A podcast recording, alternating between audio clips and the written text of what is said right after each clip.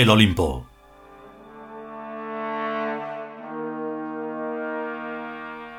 Decimocuarto capítulo. Tercera parte.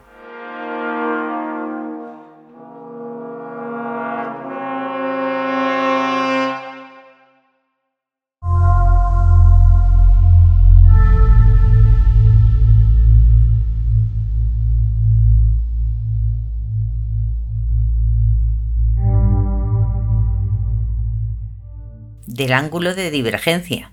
Completa Eli. Hay otros mundos, decía Elowar, pero todos están aquí. Hay también otros infinitos universos divergentes, digo yo, pero todos están también aquí, donde vemos este. La mente Tiud percibe estructuras interpenetradas, Dice K. unas sensorialmente reales y otras de realidad imaginaria. Todo consiste en atenuar las primeras e intensificar las segundas para que el cambio Hick se efectúe. Solo en Birk es posible anclar y fijar definitivamente las estructuras sensorialmente reales que nos convengan y nos plazcan. En cualquier otra ubicación mental, Dice Eli. la dinámica de las estructuras e impulsos del espacio-tiempo hacen que se desplacen unas a otras y se vayan sustituyendo en el campo sensorial. En el mundo humano nadie puede tener nada seguro, ni siquiera su propia vida, puesto que la dinámica les hace diferentes cada día.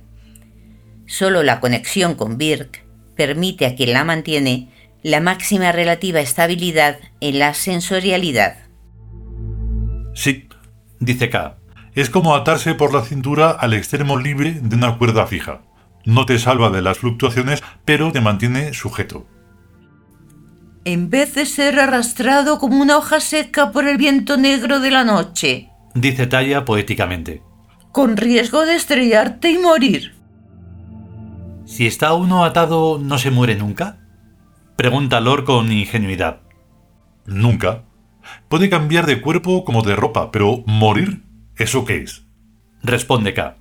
Morir es desinteresarse de Birk y del imperio. ¿Qué otra cosa podría ser? La tiudad se parece mucho más al reino vegetal que al reino animal de los animales y de los humanos. Es en Birk donde los tiud hundimos nuestras raíces.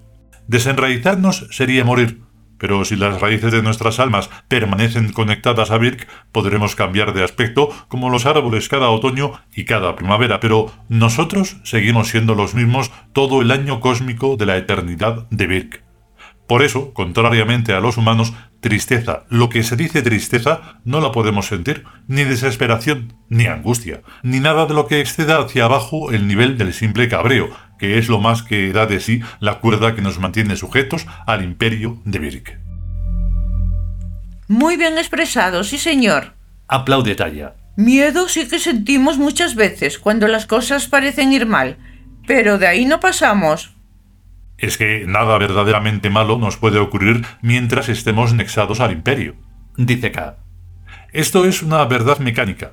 Nosotros no estamos nexados a una hipótesis, como hacen los creyentes religiosos y los ateos moralistas, sino a un imperio metalógico que nos da pruebas fehacientes de su existencia necesaria, matemáticamente hablando, y de su poder fáctico, dicho sea sensorialmente hablando. Y eso que lo que es fiarnos, no nos fiamos ni de Dios. Un ejemplo. Cuando la matemática de los humanos dice uno por uno es uno, nosotros decimos falso, porque si uno es, pongamos, una recta, uno por uno es un cuadrado, y uno por uno por uno es un cubo. O sea que la cosa varía hasta en una operación tan aparentemente inocente. Por eso no nos fiamos de ninguna hipótesis, empezando por la más falsa de todas, la hipótesis de Jesucristo. Y nada digamos de lo que nos fiamos de la humanidad y de lo humano, ni mijita. Y hacemos pero que muy requete bien. Dice Taya. ¿De qué es pues de lo que nosotros nos fiamos únicamente? Del amor pentadimensional. Anda y explícalo tú que entiendes más de estas cosas que una de mis luces. Hay cosas Dice K sonriendo. Que merecen existir porque positivan y embellecen y enriquecen a la realidad. y hay otras cosas, todas las demás, que no merecen existir por las razones opuestas a las otras. Merecer existir es la única razón necesaria y suficiente para existir en un orden perfecto y definitivo. Y por tanto, esa es la única razón de ser y de existir en que nosotros creemos. Todo lo demás es provisional y efímero. Suponiendo que hubiera un Dios tan poderoso como para haber creado este universo y gobernarlo, si no es mejor que nosotros, no es más que un monstruo que no merece existir, y por tanto su existencia sería sólo provisional y efímera, como la del cocodrilo, por ejemplo.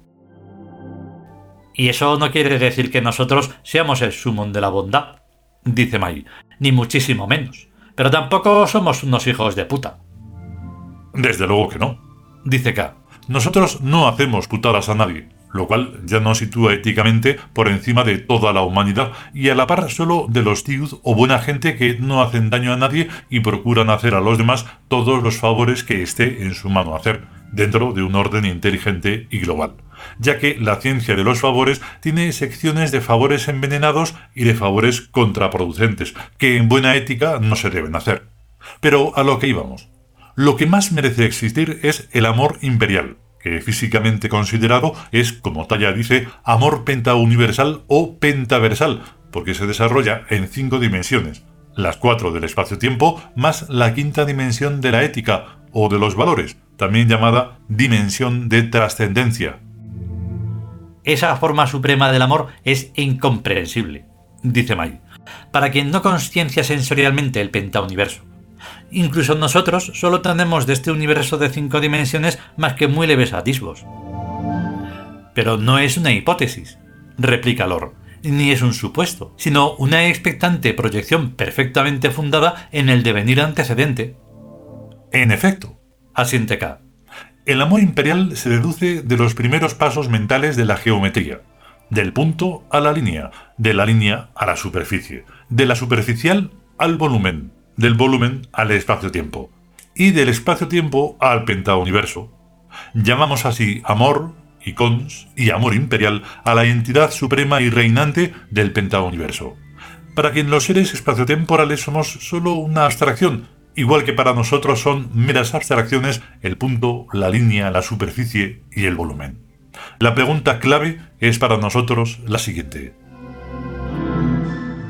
podemos ser amados por la entidad absolutamente real, nosotros que somos solamente vulgares abstracciones matemáticas en la mirada de su pensamiento? Y la respuesta es que sí. Porque nosotros también amamos mediante símbolos y signos abstractos y amamos también a esos símbolos y signos.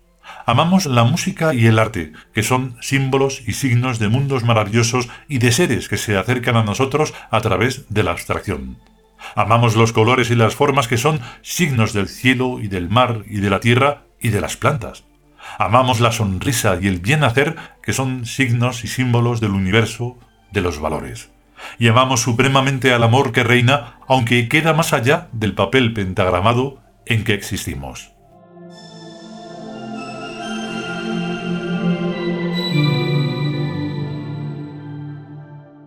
Continuará.